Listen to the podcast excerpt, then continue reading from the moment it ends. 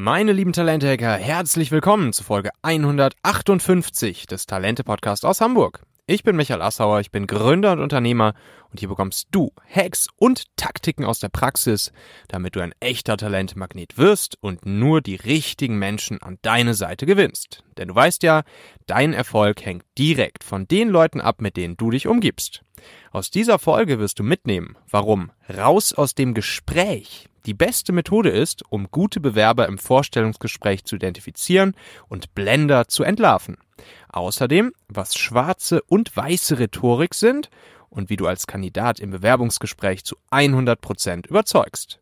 Du kennst sicher jemanden, für den diese Folge hier auch wertvoll, hilfreich oder spannend sein könnte. Teile gerne einfach den Link talente.co slash 158 mit dieser Person und sei ein Held für sie.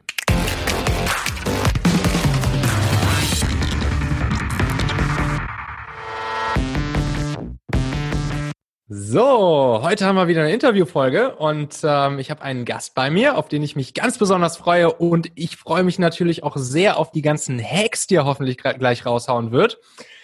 Und zwar ähm, ist es der Vlad, Vlad Yachtschenko. Äh, Vlad ist Gründer von der Argumentorik Akademie und Vlad ist auch Host des äh, Menschen überzeugen Podcast. Und Vlad, das ist ja auch so ein bisschen deine, deine Spezialität, ne? Menschen überzeugen. So und äh, da, da, da bin ich mal richtig gespannt, weil äh, das ist natürlich auch eins der Top-Themen äh, hier bei mir, wenn es halt darum geht, gute Leute irgendwie an seine Seite zu gewinnen und Großartiges mit den Menschen zu erreichen und sie lange bei dir zu binden. Äh, dementsprechend herzlich willkommen, Vlad, schön, dass du da bist. So, meine Lieben, zu dem Zeitpunkt, wo ich diese Podcast-Folge hier aufnehme, sind es nur noch so rund zwei, zweieinhalb Wochen bis zum 14. Juli und am 14. Juli, da startet ja unsere Talentmagnet-Akademie. Ne? Ich habe es ja in den letzten ein, zwei Folgen schon mal erzählt. Ähm, mein Mitgründer Nico und ich, wir werden den Talentmagnet, das Talentmagnet-System von einem Done for You Produkt zu einem Done with You Produkt machen. Ne? Talentmagnet, die Garantie innerhalb von 14 Tagen mindestens drei Top-Bewerber auf dem Silbertablett ähm, serviert zu bekommen, ganz egal wie schwer eine Stelle zu besetzen ist. Und äh, das haben wir ja auch immer mit der Garantie verknüpft. Geld zurück, wenn wir das nicht hinkriegen. Und ähm, all unsere Kunden bisher, seitdem wir das Talentmagnetsystem vor einem halben Jahr ungefähr gelauncht haben, äh, alle Kunden super zufrieden. Ähm, wir haben diese Garantie einhalten können.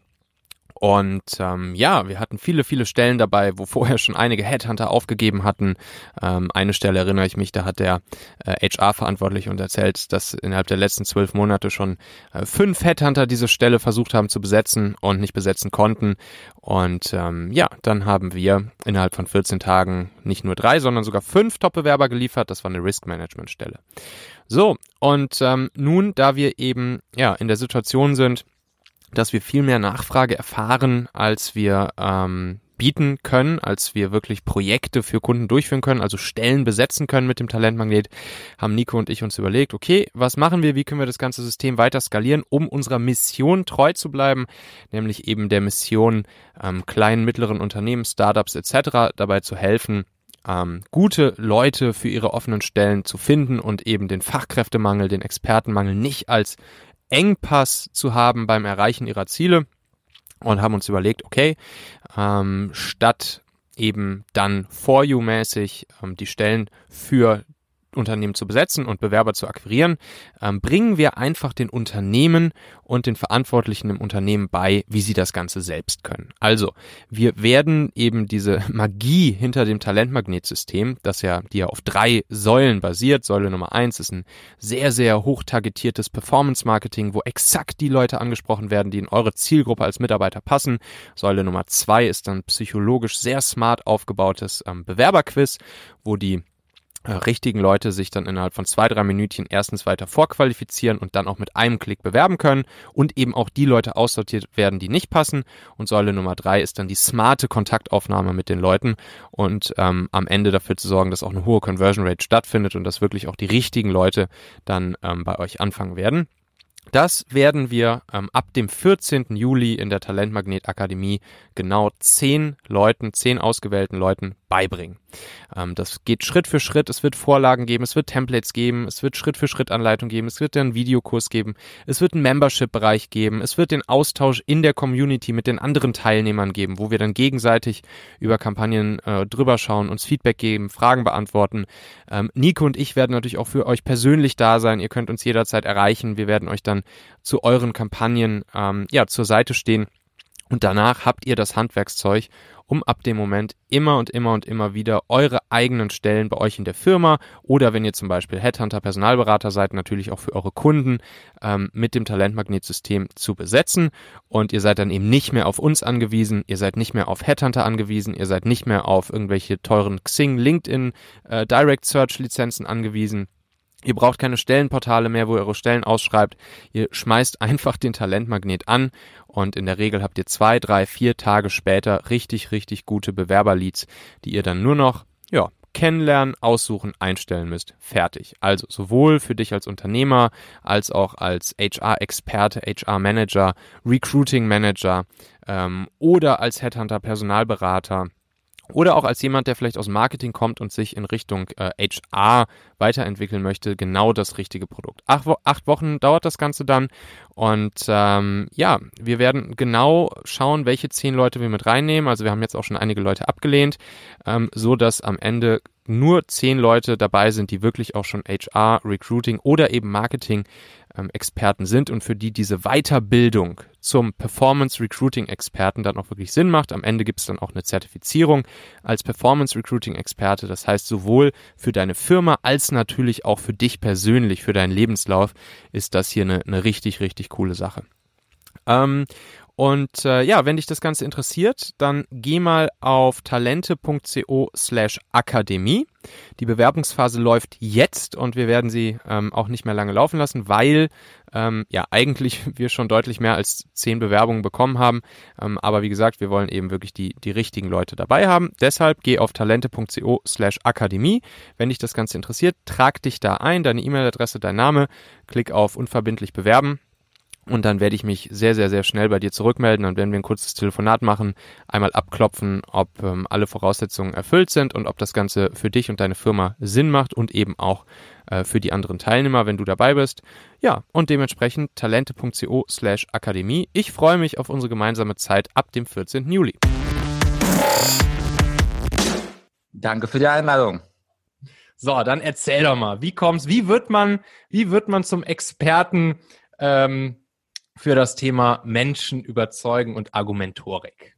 Ja, die Antwort wirst du nicht erwarten. Die Antwort hat zu tun mit einem Hobby, das Debattieren heißt. Und zwar mm. gibt es äh, einen Debattierclub, also in München und es gibt auch in anderen Städten einen Debattierclub. Und da bin ich mit 19, also im ersten Semester, ganz jung und frisch eingetreten.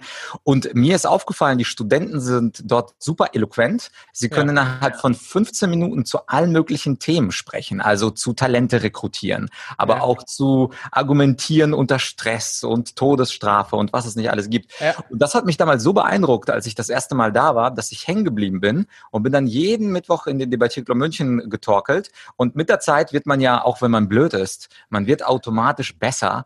Und ja. mit der Zeit konnte ich dann auch ganz gut überzeugen, habe ein paar Turniere mitgemacht, war dann Publikumsliebling, habe ein paar gewonnen. Und so hat sich das dann entwickelt, dass ich die Leidenschaft zum Beruf gemacht habe. Und ist das, das ist dann ja, glaube ich, soweit ich weiß, so, du kriegst irgendein Thema hingeschmissen und musst dann dazu eigentlich argumentieren, oder? Ganz genau. Also ich kann mich noch an, gut an mein letztes Turnier, ich glaube, das war in Paris erinnern. Da war die Finaldebatte zum Thema, wenn Jesus Christus eine politische Partei wählen würde, mhm. würde er die Kommunisten wählen. Aha. Und dann kriegst du das einfach vorgesetzt und entweder durch Zufall bist du dann pro oder contra und dann mhm. hast du 15 Minuten Zeit und musst sieben Minuten abliefern. Und dann, ähm, dann entscheidet sozusagen das Publikum, wer der Sieger ist oder wie läuft das? Also in manchen Systemen entscheidet das Publikum, in den meisten Debattiersystemen gibt es eine extra Jury aus hm. erfahrenen fünf bis sieben Debattierern und die streiten dann auch, wer gewonnen hat. Das ist manchmal auch nicht ganz klar.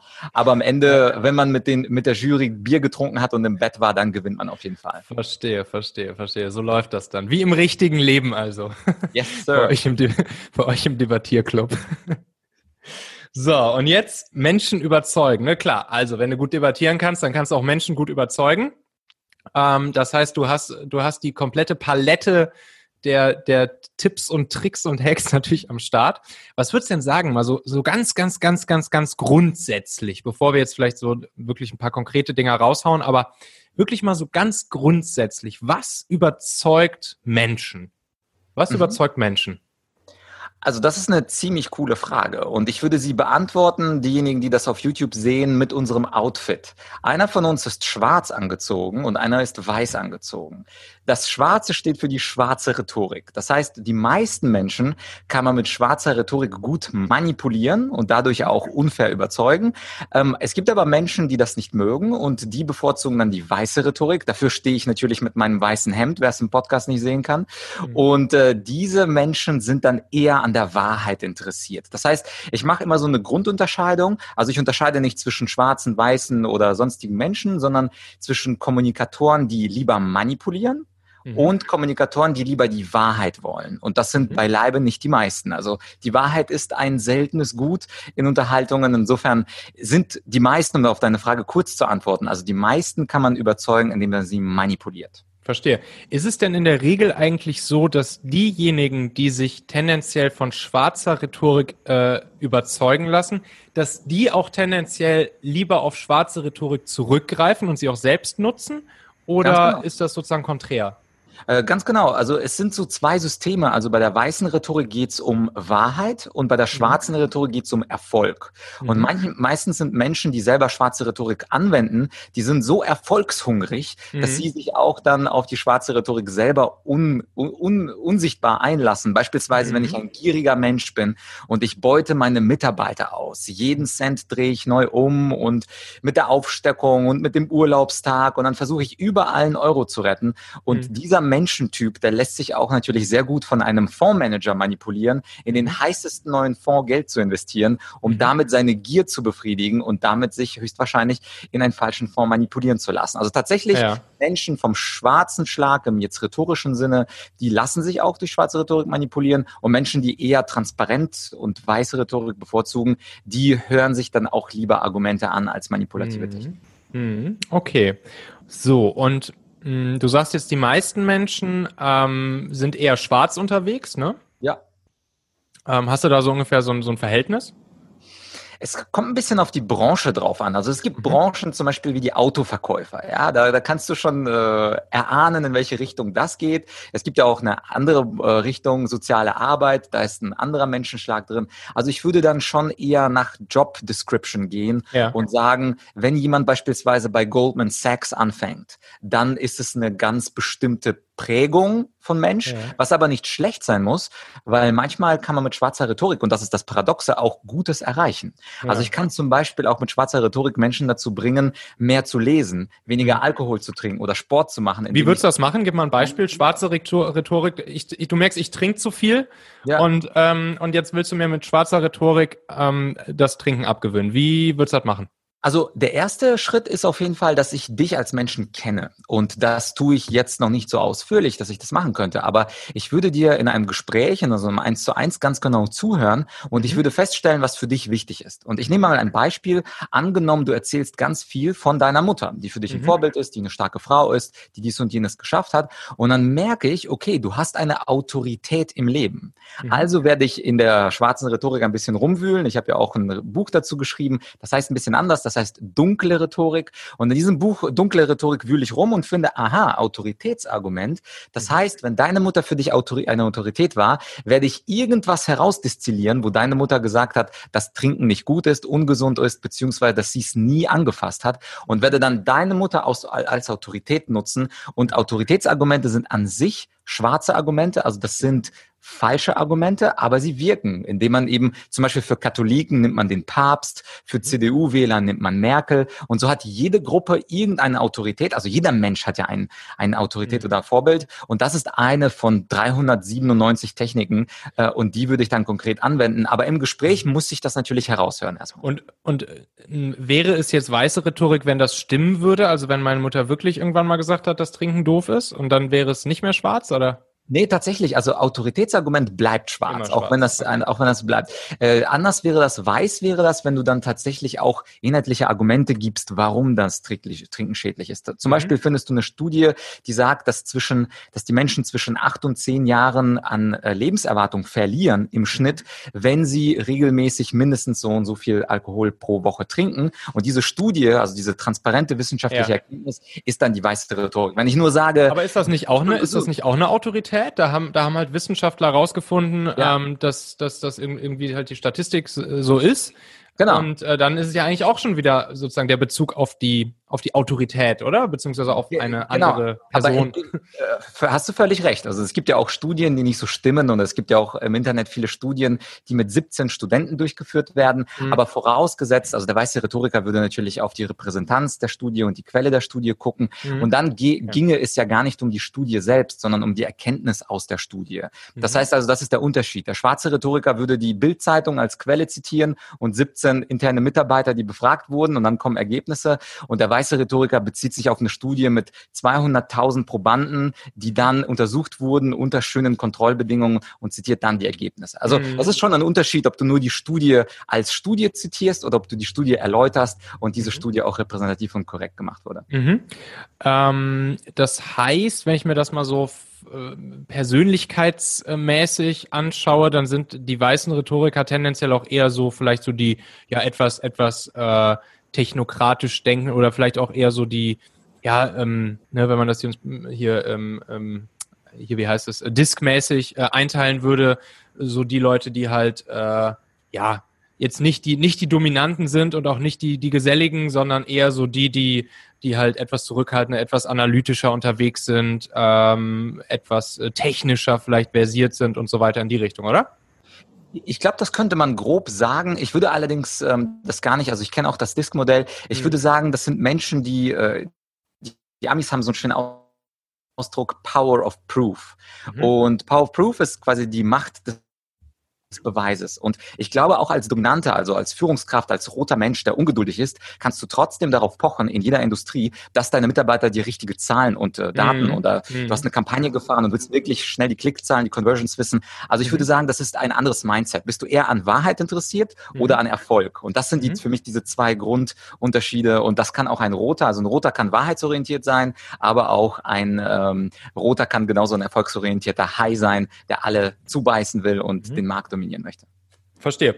So, und jetzt in, in deiner Akademie, Argumentorik, ähm, ist es da dann so, dass du, ähm, dass du hauptsächlich weiße äh, Rhetorik lehrst und den Menschen beibringst? Oder ist es wirklich so, dass es halt von Fall zu äh, auf, auf den Fall ankommt, auf die Person ankommt, aufs Unternehmen ankommt? Äh, äh, was lehrst du da? Was ist sozusagen das, das Ziel der ganzen Geschichte? Wenn ich jetzt bei dir anklopfe und sage, schönen guten Tag, äh, bin ich hier richtig bei Argumentorik? dann sagst du, jo, hier ist der Vlad, komm mal rein. Ja.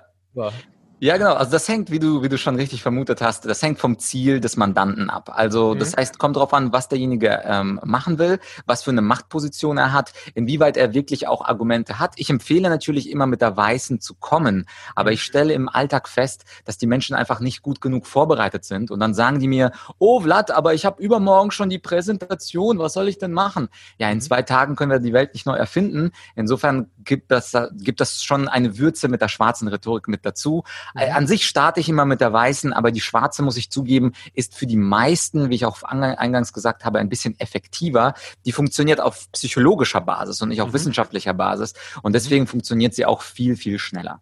Und kommen dann Klienten mit konkreten Fällen zu dir, die halt wirklich sagen, jo, ich habe da jetzt übermorgen diese Präsentation und da muss ich diese Person oder diese Gruppe an Personen von Folgendem überzeugen und dann kommen die zu dir und sagen, kannst du mir dabei mal helfen, da besonders überzeugend zu werden, oder? Ja, genau. Ich hatte zum Beispiel einen Coaching-Kunden, der jetzt einen neuen Fonds aufgesetzt hat und sucht mhm. dafür jetzt Investoren, die möglichst viel Kohle in den Fonds hineintragen. Und da ging es ihm in dem konkreten Fall um reiche Leute, reiche Audience. Wie schafft er es, möglichst viele Leute davon zu überzeugen, in seinen Fonds zu investieren? Oder heute Morgen hatte ich einen Anruf, da hat mir jemand gesagt, ich muss jetzt viel telefonieren und ich kann mich nicht gut artikulieren. Mhm. Und da geht es dann gar nicht so richtig um schwarze oder weiße Rhetorik, mhm. sondern manchmal ist es auch nur klassische Rhetorik, Artikulation Intonation, Körpersprache. Also es kommt wirklich von Kunde zu Kunde drauf an. Allerdings eins meiner populärsten Videos auf YouTube beispielsweise hat was mit schwarzer Rhetorik zu tun zum Thema sicher auftreten bei völliger Ahnungslosigkeit. Also wer ah. Lust hat, kann das mal bei YouTube eingeben. Und äh, das ist natürlich, also schwarze Rhetorik hat natürlich einen viel größeren Attraction-Modus als jetzt die weiße. Also, dann, dann hau mal raus hier, gib mal einen kleinen Vorgeschmack. Sicher ja. auftreten bei völliger Ahnungslosigkeit. Was muss ich tun?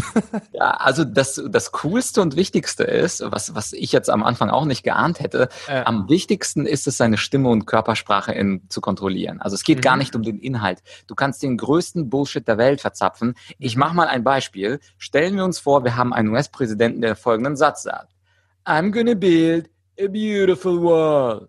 Mhm. Und dann fragt ihn ein äh, äh, Journalist, ja, aber Herr Präsident, wie wollen Sie denn diese schöne Mauer bauen? Es gibt doch kein Geld.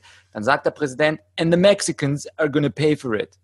Und dann fragt der Journalist nochmal nach mit weißer Rhetorik, aber wieso sollen Mexikaner für die Mauer äh, zahlen, die die Amerikaner gebaut haben? Sagt Donald Trump, I just gonna do it. I'm gonna make them pay. Also ich werde sie zwingen zu zahlen. Und er erklärt nie, wie er es zwingen wird. Er erklärt nie, mhm. warum die Mauer so schön sein wird. Aber seine Körpersprache und Stimme mhm. sind perfekt. Und Donald Trump ist für mich der ideale schwarze Rhetoriker. Ah ja, okay. Und dadurch wirkt das dann allein schon durch diese Ansage und durch die Art der Kommunikation, durch die Körpersprache, durch die Sprache an sich, ja. äh, wirkt es einfach schon für viele Menschen dann auch und ist es dann halt auch für viele Menschen überzeugend, ne? Und dann äh, dann äh, genau. ja, denkt man eben, okay, ja, gut, wie weiß ich jetzt immer noch nicht so genau, aber ist ja auch eigentlich egal, es kommt aufs Ergebnis drauf an. Genau, genau, das wird genau. schon irgendwie hinkriegen. Und Menschen übrigens beobachten auch sehr gut die Körpersprache von anderen. Also mhm. die sehen die Unsicherheiten und immer dann, wenn zum Beispiel jemand mit weißer Rhetorik gute Inhalte präsentiert, aber der wackelt so ein bisschen, der hat mhm. eine leise Stimme und der guckt immer auf den Boden, dann kriegt mhm. er immer die schlechteren Punkte als eine Pfeife, die super souverän ihre, mhm. ihre Sachen vorträgt. Und auch beim Thema Talente suchen Suchen und Recruiting, das ist ja das, äh, wofür du dann berühmt bist. Da gibt es natürlich auch Bewerber, die sehr gute Blender sind. Und da muss man eben aufpassen, dass man eben diese Blender und die schwarze Rhetorik der Blender aufdeckt. Wenn ja. du magst, können wir auch darüber sprechen, wie. Also. Ja, ja, sehr gerne. Ich hatte tatsächlich, äh, ich hatte gerade heute so einen Fall, ähm, wo ich mit zwei Leuten für eine Stelle gesprochen habe. Und ich habe gemerkt, ähm, also beide, beide hatten scheinbar Ahnung von der Materie. Ähm, und die zweite Person, mit der ich gesprochen habe, bei der habe ich einfach gemerkt, die, die, die war so ein bisschen, so ein bisschen mehr pushy, die war halt, hat auch immer mehr so, ich, ich sag mal, ja, ein etwas dominanteres Auftreten gehabt, ähm, hat auch immer, ich will, die besseren Gags rausgehauen. Ähm, und, und ich persönlich glaube, bin dann auch tendenziell jemand, der halt sich, äh, der einfach bei sowas sich dann auch wohler fühlt und dann auch irgendwie mit, mit dummen Sprüchen mal zurück äh, antwortet und dann hat sich das halt einfach zu einem lustigen Gespräch entwickelt. Ähm, und natürlich war mir nach dem Gespräch diese zweite Person deutlich sympathischer, einfach weil es irgendwie, ich glaube, da sind halt zwei Persönlichkeiten aufeinander getroffen, die irgendwie ganz gut miteinander können.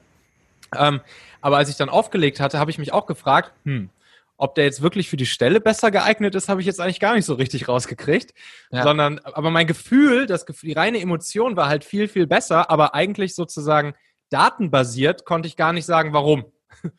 Und äh, klar, jetzt könnte man einerseits sagen, okay, das ist Bauchgefühl, verlass dich auf dein Bauchgefühl, aber ne, mit dem, was du jetzt gerade sagst, äh, war es, glaube ich, auch ein klassischer Fall von von in Richtung schwarzer Rhetorik ähm, äh, gehend. Absolut. Und viele Menschen sind sehr, sehr gut darin, diese Beziehung, also man nennt das zum Beispiel in NLP den Rapport herzustellen. Mhm. Und indem man beispielsweise den anderen Menschen mimt, nachmimt, mhm. also man nennt das Mirroring oder Spiegeln. Und je besser ein Mensch in diesem Spiegeln ist, desto schneller kann er Sympathie aufbauen. Im Bewerbungsgespräch natürlich extrem wichtig, dass man innerhalb von den ersten fünf bis zehn Minuten das schafft. Und übrigens coache ich auch Bewerber, die manchmal auch nicht sehr überzeugend sind, mhm. aber ich bringe ihnen diese Techniken bei, wie sie Arbeitgeber und auch HR-Leute überlisten können, eben mithilfe der schwarzen Rhetorik, um den Job mhm. zu bekommen. Also das sag heißt mal, also. Sag, sag, mal, was, sag mal ein, ein Trick, den ich da mache. Okay, Mirroring, ja. Also im Prinzip so die Person, die vor mir, genau. äh, vor mir steht, ähm, so ein bisschen nachahmen. Ne? Das darf natürlich nicht lächerlich ja. wirken, aber zumindest so vom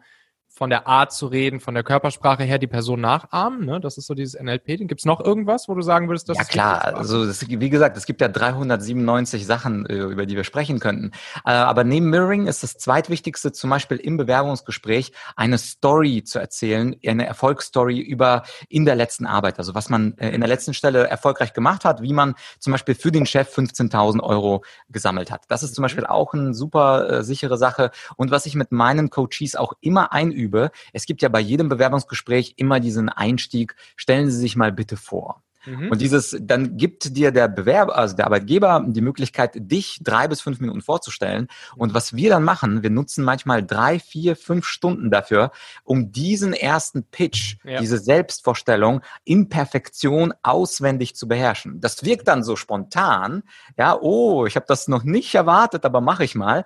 Aber die Leute wurden von mir drei, vier Stunden intensiv gecoacht für diese drei Minuten. Und wenn du das dann kombinierst, also eine tolle Selbstvorstellung mhm. plus du gehst sympathisch systematisch auf die Antworten ein und auf die Art des anderen. Plus, du erzählst dann noch im Verlauf des Gesprächs eine Erfolgsstory aus der Vergangenheit. Also dann, dann boostest mhm. du deine Erfolgschancen extrem. Ja, hat dann natürlich, klar, hat eh viel auch mit, mit Verkaufen zu tun, beziehungsweise Verkaufen ist am Ende auch nichts anderes, als Menschen zu überzeugen. Ne? Ähm, so, dass das erste, so den, den Selbstvorstellungspitch, den stelle ich mir dann halt auch so ein bisschen so wie so ein Sales-Pitch vor oder halt damals noch äh, aus meinen Startup-Zeiten immer noch den, den Investoren-Elevator-Pitch, den ja. ich natürlich auch immer noch drauf habe von damals, den wir auch geübt haben bis zum Umfallen und für, für genau diese 45 Sekunden dann beim Investor. Ähm, und klar, dann sozusagen das Sympathische durch, durch Mirroring und ähm, und dann, ähm, ja, wie, wie, wie würde ich so ein, wie würde ich so ein, so ein Selbstpitch aufbauen? Was sind da so für Komponenten drin? Ist es wirklich so wie auch bei so einem Sales-Pitch irgendwie mal so ein bisschen die, die Vorteile und die Referenzen? Genau. Das, das, das Benennen des Erfolges, das ist dann halt eine Referenz, ne? Mhm, genau. Ähm, und was, was gehört sonst noch so in den Selbstpitch rein? Das würde ich tatsächlich abhängig machen von der Branche. Also wenn du mhm. dich zum Beispiel, ich habe Leute, die sich zum Beispiel bei BCG oder McKinsey bewerben, die mhm. brauchen einen etwas anderen Pitch als Leute, die sich zum Beispiel bei Deloitte bewerben, obwohl das mhm. eine ähnliche Beraterbranche ist. Und wenn wir dann zum Beispiel zu Anwälten gehen, dann brauchen sie einen etwas anderen Stil. Und wenn wir dann wiederum zu Menschen gehen, die Beamte werden wollen oder auch, ich coache auch Politiker, das hängt also davon ab, was möchte das Publikum hören. Und in mhm. Wirklichkeit, wenn man die Rhetorik, also wenn du mich fragst, was ist eigentlich die Kunst dieser Rhetorik? Mhm. Rhetorik ist eigentlich nicht schön zu sprechen. Also es gibt da so Definitionen. Rhetorik bedeutet irgendwie ars benedicendi, hat Quintilian ge gesagt, die Kunst gut zu sprechen. Ist es gar nicht. Also ich habe großen Respekt vor Quintilian, aber es, die Rhetorikkunst ist eigentlich die Kunst, sich dem Publikum anzupassen. Mhm. Das heißt, wenn du einen Kunden hast, der bescheiden ist, der ruhig ist, dann solltest du auch nicht wie Donald Trump in deine Brust äh, klopfen und sagen, I am the biggest and the greatest, sondern du passt dich immer an. Insofern Insofern, ich frage dann den anderen, wer wird dich interviewen, welche Branche ist es, welche Firma ist das, zeig mir deine Job Description und mhm. das gibt dann so ein inhaltliches Mosaik und dann passend dazu, entweder machen wir dann den Trump und loben uns in die Höhe oder wir sind eher ein bisschen bescheidener oder wir geben uns ein bisschen sozialer oder aber wir sind tatsächlich der größte aller Zeiten. Mhm. Okay, verstehe. Ähm, so, genau. Und dann mal aus der, aus der anderen äh, Richtung, was du gerade schon angedeutet hast. Ähm, wie kriege ich denn jetzt raus, wenn ich da sitze als Unternehmer, Inhaber, Führungskraft, äh, Personalentscheider? Ich habe einen potenziellen Kandidaten, Bewerber vor mir sitzen und will jetzt rauskriegen, ähm, ja, ist das, äh, ist das jetzt ein guter Kandidat oder nicht? Oder hat er mich hier gerade mit seiner schwarzen Rhetorik äh, in der Mangel? Ja, ist eine super Frage. Wie decke ich das Ganze auf? Der, der Tipp, wie man das aufdeckt, ist eigentlich easy, wenn man wirklich drüber nachdenkt. Mhm. Das Bewerbungsgespräch ist ja in Wirklichkeit nichts sagen darüber, ob jemand was drauf hat. Mhm. Das Bewerbungsgespräch ist nur ein Gespräch, sonst mhm. würde es anders heißen. Und was ich also allen Personalern und Arbeitgebern empfehle, wenn sie im Gespräch sitzen, dass sie dann einen kleinen Test machen. Und zwar nicht mhm. beim Sprechen, sondern beim Tun. Ich gebe mal ein Beispiel. Angenommen, jemand bewirbt sich als Designer oder mhm. Content Marketer. Mhm. Dann könnte man ihm sagen, ja, hier ist ein Laptop für Sie. Schauen Sie sich doch mal unsere letzte Broschüre an. Was finden Sie an der gut oder nicht so gut? Ähm, ich komme in zehn Minuten wieder. Hier ist ein Zettel, hier ist ein Stift. Was würden Sie an unserer Webseite anders machen? Oder ein Juristen, der sich im Bereich Arbeitsrecht äh, bewirbt, kann, könnte man so eine Frage zur Kündigung äh, oder Außerordentlichen ja. Kündigung fragen zum aktuellen BGH-Urteil. Oder mhm. beispielsweise ein Ingenieur könnte man eine Ingenieursfrage stellen. Also das heißt, raus aus dem Gespräch. Klingt ein bisschen Verstehe. paradox, aber mhm. der beste Weg im Bewerbungsgespräch ist raus aus dem Bewerbungsgespräch, je nach Schwierigkeit dem, äh, dem anderen keine Zeit geben oder doch Zeit geben. Also wenn sich zum Beispiel jemand als Pressesprecher bewirbt, den würde ich einfach beleidigen. Also ich würde zum Beispiel, wenn sich jemand als Roche-Pressesprecher bewirbt und ich bin äh, der Chef von Roche und ich interviewe den Menschen in Zürich, dann würde ich sagen, Roche, das sind verschwörte Kapitalistenschweine. Hm. Und dann gucke ich den anderen an. Und der Pressesprecher, der muss schlagfertig sein. Das ist seine Aufgabe. Der kann keine zehn Minuten bekommen. Insofern würde ich immer sofort in die Tat gehen. Reden ist gut, aber handeln ist goldig. So, da haben wir doch auch schon die Überschrift für, für diese Podcast-Folge. äh, raus aus dem Gespräch, so schnell es geht. Ähm, Handeln ist goldig.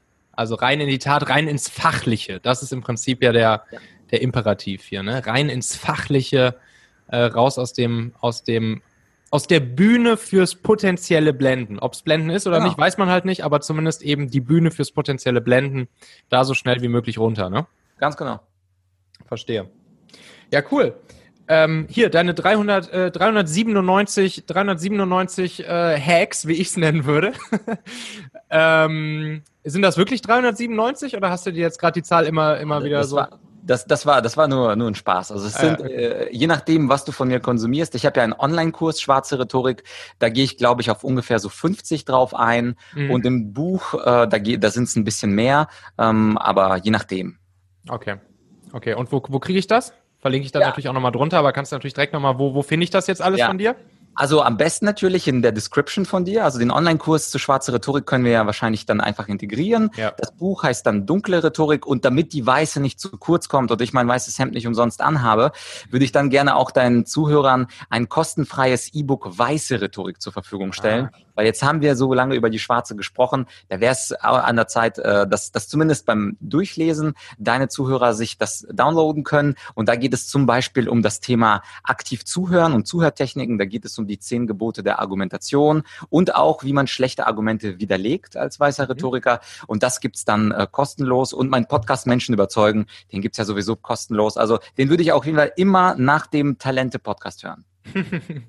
ja, wir haben auch tatsächlich relativ viele gemeinsame Hörer. Das, das kann man in, in iTunes sehen. Ähm, ja, hab ich auch gesehen, ja. Wenn man, da kann man ganz nach unten scrollen und dann sieht man, welche anderen Podcasts sozusagen die Hörer eines Podcasts auch noch abonniert haben. Hab ich, bei beiden stehen wir gegenseitig ziemlich weit vorne mit drin. Ja, also. Äh, ja, gut, wir, wir machen was für, fürs Weiterkommen, für Karriere und ich glaube, ja. dass jeder, jeder auf seiner Ebene, du bist halt eher auf der Talentebene, ich bin auf der Rhetorikebene und die Leute, ja, können uns beide hören. Ja, coole Sache. Hast du, hast du schon einen Link für das E-Book da oder wollen wir uns gleich einen ausdenken und den poste ich einfach in die Show Notes rein? Oder hast du irgendwas, ja. was man sich direkt schon merken kann? Äh, den, also man kann theoretisch weiße Rhetorik E-Book ähm, bei Google eintippen, aber ich würde dir einfach den Link zusenden, dann kannst ja. du den. Perfekt. Also, lieber Vlad, das war doch super, super spannend. Nicht, dass wir davon nochmal irgendwann eine zweite Folge machen müssen. Ich glaube, wir haben jetzt, wir haben jetzt ja gerade mal wir haben jetzt ja gerade mal dreieinhalb von 397 äh, Hacks aus dir rausgeholt. Ähm, das ist auf jeden Fall ein super, super spannendes Thema. Kann ich mir schon sehr gut vorstellen, dass das, dass das viele Leute interessiert. Ähm, ja, nicht umsonst ist dein Podcast ja auch ähm, sehr erfolgreich. Menschen überzeugen, einfach mal in der Podcast-App eingeben. Ansonsten, ja, tausend Dank, lieber Vlad. Vlad ähm, Yachtschenko aus München, von München nach Hamburg hier gerade. Und äh, dann sage ich bis zum nächsten Mal. Tausend Dank dir.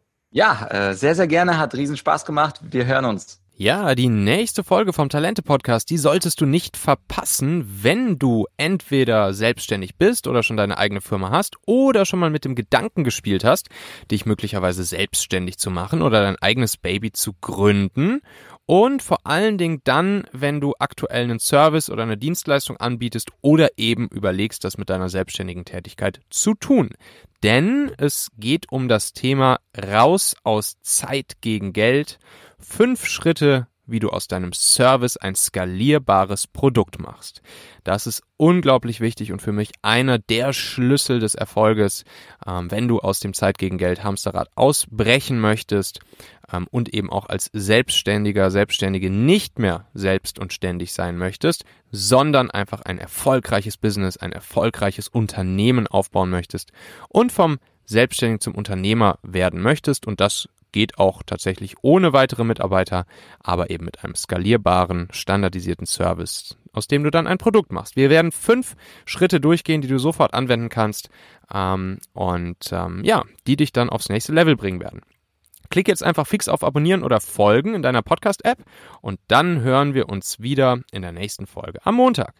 Sende mir gerne auch bitte deine Fragen als Sprachnachricht. Und zwar kannst du da einfach auf die Seite talente.co slash Frage gehen. Ähm, und da siehst du einen Button, das ist so ein bisschen so ähnlich, wie du es von zum Beispiel WhatsApp-Sprachnachrichten kennst. Und da kannst du mir einfach deine Frage einsprechen, gerne anonym oder mit Name. Ich werde dann in einer der nächsten Podcast-Folgen ähm, deine Frage abspielen und beantworten. Talente.co slash Frage. Die Links, sowohl den der Talente Akademie, also talente.co slash Akademie oder eben auch hier den der Frage, die du mir schicken kannst, findest du natürlich auch nochmal in den Show Notes. Danke dir, ich freue mich. Bis dahin erfolgreiches Talente-Hacking. Dein Michael.